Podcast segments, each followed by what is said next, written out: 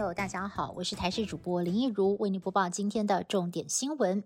外传一百八十五万剂的 B N T 疫苗会在九月初分两批抵台。那么最新的消息是。第一批渴望就在明天的晚上抵达台湾了，而指挥中心的接种计划也出炉。第一顺位呢，会让十二到十七岁的青少年由学校直接造册来施打，而其余的剂量则是优先的开放给十八到二十二岁的民众来接种。但是这个消息一出，让不少人非常的错愕，有网友就崩溃留言表示：之前说大学生也要跟大家一起照年龄排队，怎么现在又给插队？而且为何不先提供高风险族群？混打第二剂，不过由于 A Z 的第一剂已经开放到二十三岁，所以指挥中心规划让 B N T 可以纳入十八到二十二岁的族群，这样比较能够符合全民普遍先接种第一剂的大原则。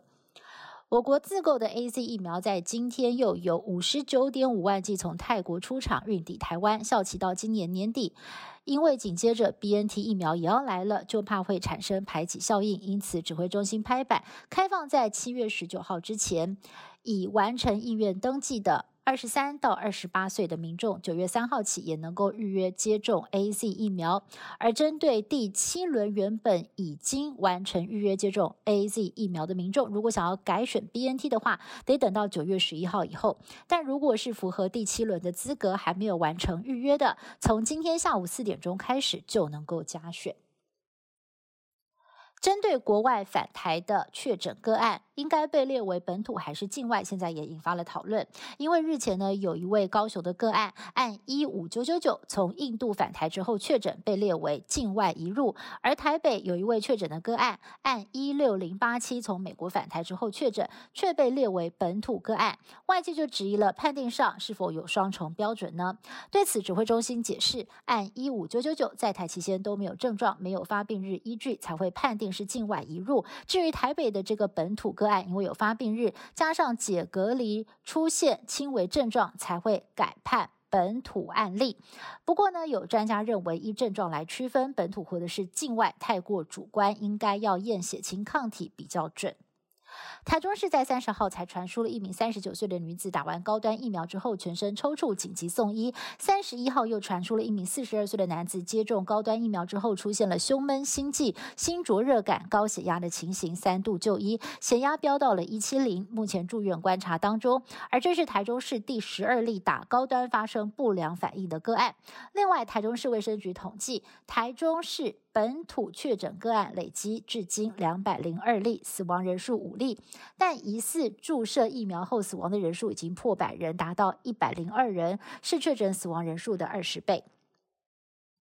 国内疫苗接种先前曾因为施打分类出现了质疑的声浪，第二类政府官员的接种名单。不断的膨胀，从一开始的九万人增加到二十七万人，而今天指挥官陈世忠亲自公布数据，第二类造册对象一共是二十一点六万人，那么其中包括中央官员一千七百一十人，还有地方官员两万八千多人。陈世忠强调，政府官员都是造册接种。但并非造册人数最多的族群，对此有立委就提出质疑了：怎么才相隔一个礼拜，接种人数少了七万人？要求公布食药署的超打名单。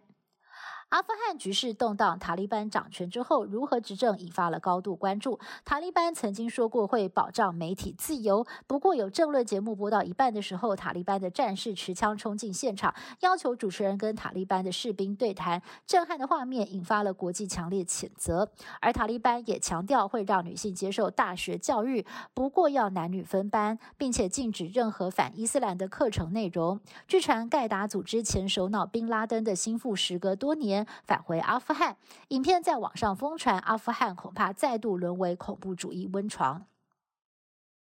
明天国中小学就要开学了，因为还在疫情期间，开学当天家长不能够陪同入校，就怕小一新生不适应。校方提前一天开放给新生们到校适应环境，家长千叮咛万交代，就怕小朋友找不到教室。因应开学日，校方也针对三大可能面临的考验进行防疫再升级，包括了中午用餐时间，通通交由老师来打菜；下课还有放学也要进行分流管制。以上新闻是由台视新闻部制作，感谢您的收听。更多新闻内容，请您持续锁定台视各界新闻以及台视新闻 YouTube 频道。